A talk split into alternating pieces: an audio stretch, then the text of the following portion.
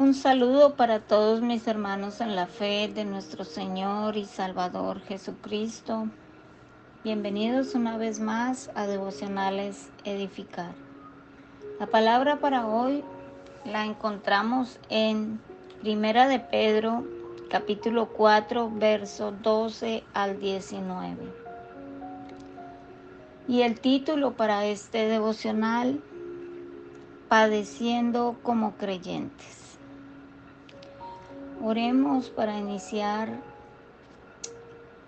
Padre bueno, Padre Santo, Padre eterno y soberano. Gracias por este tiempo de devocional, por el privilegio que me concedes una vez más de compartir tu hermosa palabra, tu santa palabra. Te ruego que bendiga, Señor, nuestras vidas con entendimiento. Que prepares, Señor, nuestro corazón, nuestra mente para recibir tu bendita palabra, Señor. Ayúdanos, Señor, a entenderla, a atesorarla y a ponerla por obra en nuestra vida. En el nombre que es sobre todo nombre, Cristo Jesús. Que sea tu Santo Espíritu guiándonos. Que sea tu Santo Espíritu, Señor, exponiendo tu preciosa palabra. Muchas gracias. Amén. Bien, dice la palabra del Señor. En primera de Pedro capítulo 4, verso 12 al 19. Amados, no os sorprendáis del fuego de prueba que os ha sobrevenido, como si alguna cosa extraña os aconteciese, sino gozaos por cuanto sois participantes de los padecimientos de Cristo, para que también en la revelación de su gloria os gocéis en gran alegría. Si sois vituperados por el nombre de Cristo, sois bienaventurados porque el glorioso Espíritu de Dios reposa sobre vosotros. Ciertamente de parte de ellos Él es blasfemado, pero por vosotros es glorificado. Así que ninguno de vosotros padezca como homicida o ladrón o malhechor o por entremeterse en lo ajeno. Pero si alguno padece como cristiano, no se avergüence, sino glorifique a Dios por ello, porque es tiempo de que el juicio comience por la casa de Dios. Y si primero comienza por nosotros, ¿cuál será el fin de aquellos que no obedecen al Evangelio de Dios? Y si el justo con dificultad se salva, ¿en dónde aparecerá el impío y el pecador? De modo que los que padecen según la voluntad de Dios encomienden sus almas al fiel Creador y hagan el bien. Amén. Qué hermosa palabra. Y vemos que em, en estos versículos em, Pedro le, le escribe a creyentes. Y el sufrimiento es una experiencia inevitable para el cristiano. Y dos son en realidad los motivos por los cuales el creyente, el cristiano sufre en este mundo. Uno, de parte de los hombres por ser creyente y dos, de parte de Dios por ser sus hijos que necesitan disciplina. Verso 12. Amados, no os sorprendáis del fuego de prueba que os ha sobrevenido como si alguna cosa extraña os aconteciese. Las pruebas, amados hermanos, no deben ser una sorpresa para nosotros los creyentes, ya que estamos en este mundo caído, en este mundo que está bajo condenación. Pedro dice en el texto que estas pruebas son pruebas de fuego que vienen literalmente para probarnos, no para condenarnos, sino para probarnos, para purificarnos, para separarnos, para separar lo que es de Dios, los creyentes de los no creyentes. Las pruebas vienen para separar los que tienen su mente puesta en la carne y los que tienen una mente puesta en las cosas del Espíritu, maduros en la fe y los niños en la fe. Y como creyentes no debemos pensar que la prueba es algo que sucede de forma accidental.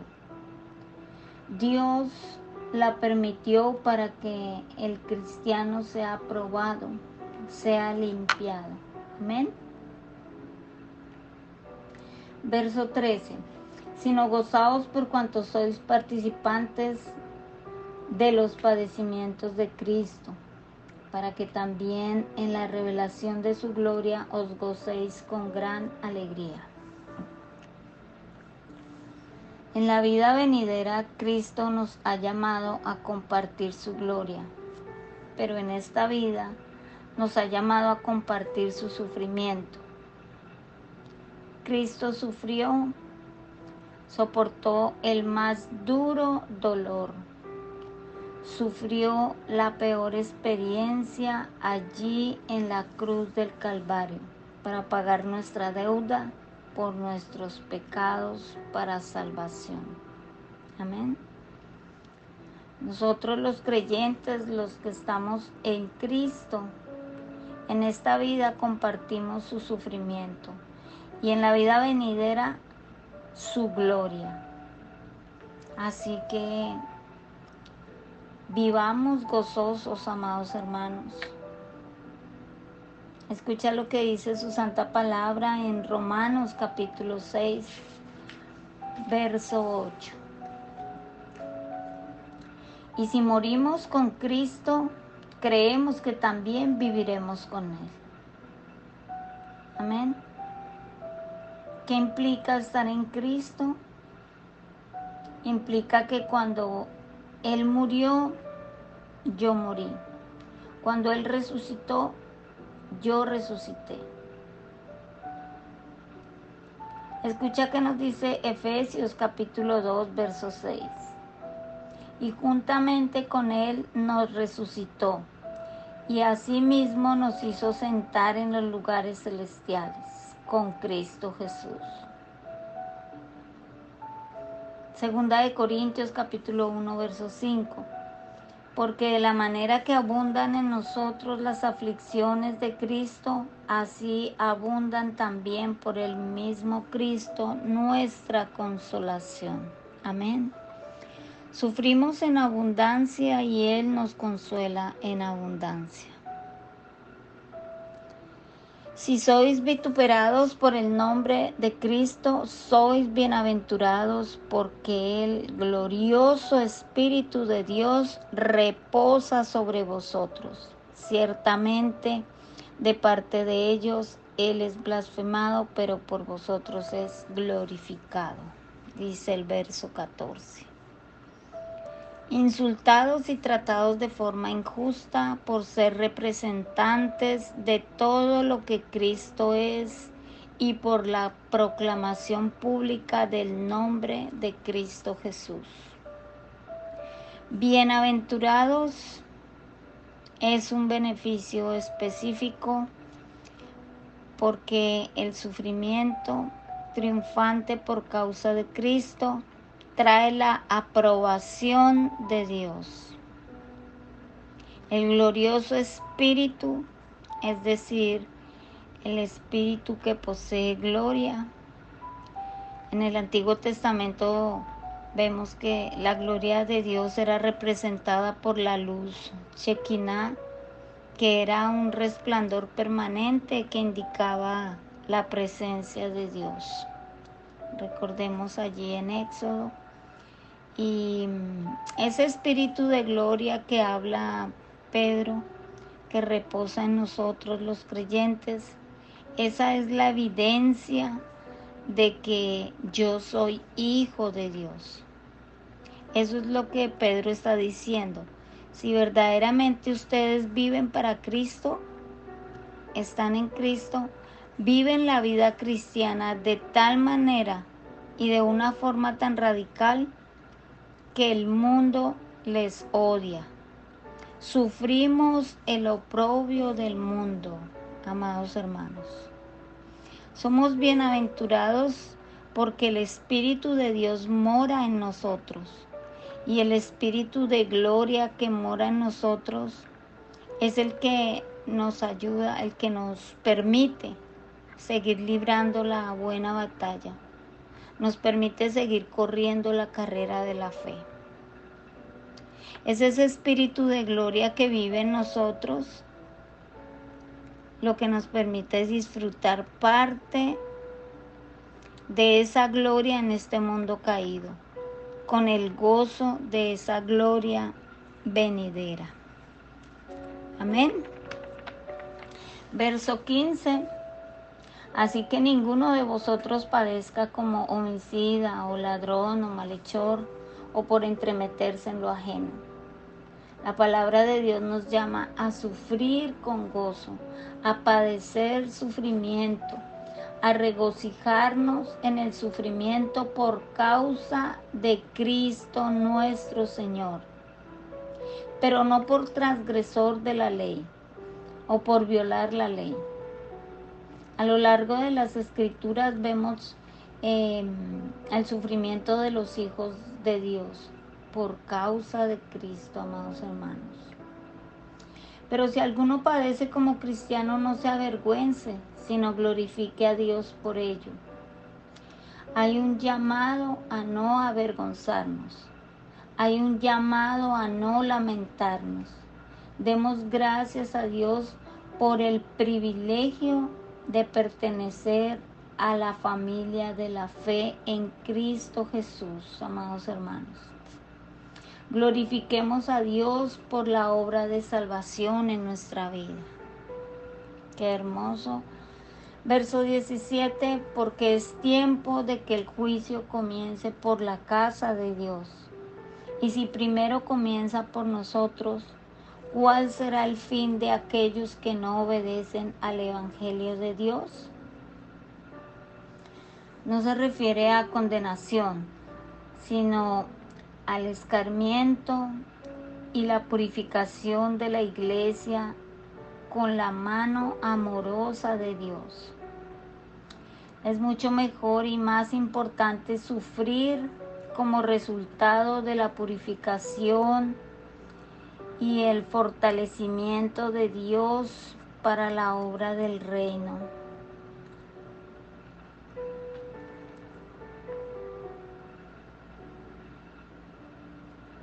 Y es mucho mejor que sufrir por la eternidad como los incrédulos en el lago de fuego. Qué tremendo. Además, si Dios juzga de forma tan enérgica y dolorosa a su iglesia que tanto ama, ¿cómo será su furia sobre los impíos? Dios como buen padre disciplina a sus hijos y todo lo que estamos viviendo, amados hermanos, todo lo que se está viendo en estos tiempos, tan difíciles es una alarma para despertar, para mm, prepararnos, para estar listos. Es un llamado para arrepentirnos. Amén. Y si el justo con dificultad se salva, en dónde aparecerá el impío y el pecador. Hay quienes entienden mal la primera parte de este verso, como si dijera, es difícil que aún el justo se salve. Y lo que dice este sagrado verso es, si el justo se salva con dificultad, esto es, al pasar dificultades en el proceso de la salvación, no en la obtención de la salvación primera o justificación. El énfasis está en los dolorosos sacrificios y en las múltiples purificaciones que el genuino creyente ha de afrontar para que se desprenda de la escoria que en el conflicto con el mundo, con el diablo y con sus propias concupiscencias se le ha pegado. El creyente sin la intervención divina y sobrenatural de Dios perecería, ya que hay mucho camino que recorrer de aquí a que lleguemos a la gloria, amados hermanos. Y si no fuera por la fidelidad de Dios a su propio compromiso con su plan de redención, todos pereceríamos. Qué tremendo. Amén. Juan capítulo 16, verso 33 nos dice, estas cosas os he hablado para que en mí tengáis paz.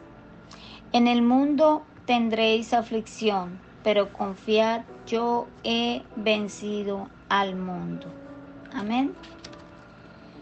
Como verdaderos creyentes, como hijos de Dios, tendremos aflicciones, pruebas, tribulaciones pero debemos vivir confiados en aquel que venció al mundo, nuestro Señor y Salvador Jesucristo. Verso 19. De modo que los que padecen según la voluntad de Dios encomienden sus almas al fiel Creador y hagan el bien.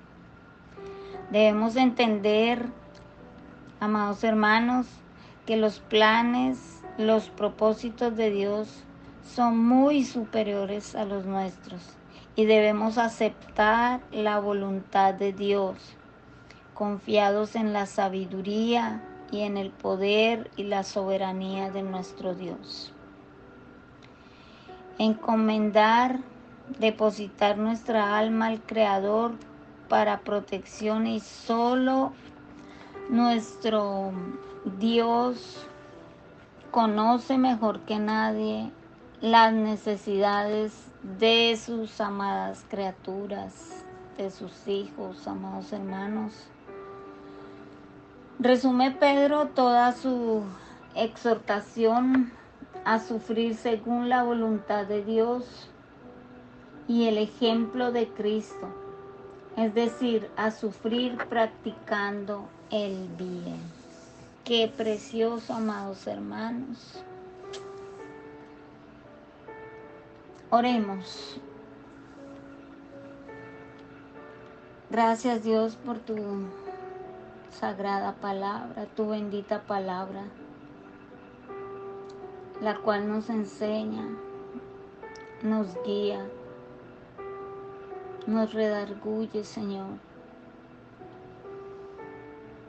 Que podamos vivir, poner en práctica tu preciosa palabra, Señor. Esta palabra, Señor. Que se haga rema en nuestra vida, que podamos cumplirla, Señor. Obedecerla, Dios mío. Te doy gracias, Dios, por las pruebas, por los padecimientos, Señor, por las dificultades que tú permites en nuestra vida.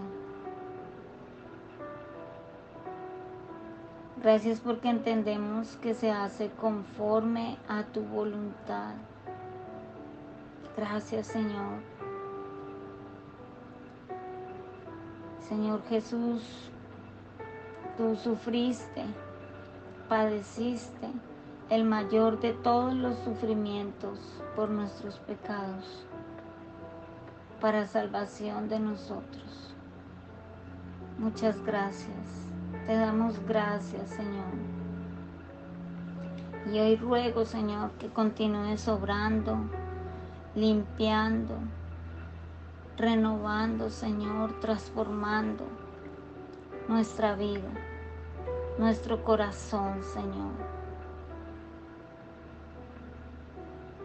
Santifícanos en tu palabra, en tu verdad. Ruego que te lleves lo que no te agrada de la vida de, de cada uno de nosotros, Señor. de tus hijos, Señor, de los que te amamos. Perdona, perdona nuestro pecado, Señor, cada falta, cada falla, Señor. Limpia la escoria en nuestra vida, Señor.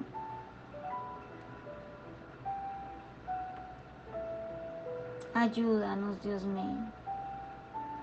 Entendemos que sin ti no podemos hacer nada y que tú eres todo para nosotros, Señor, mi Cristo precioso. Gracias, Dios. Muchas gracias.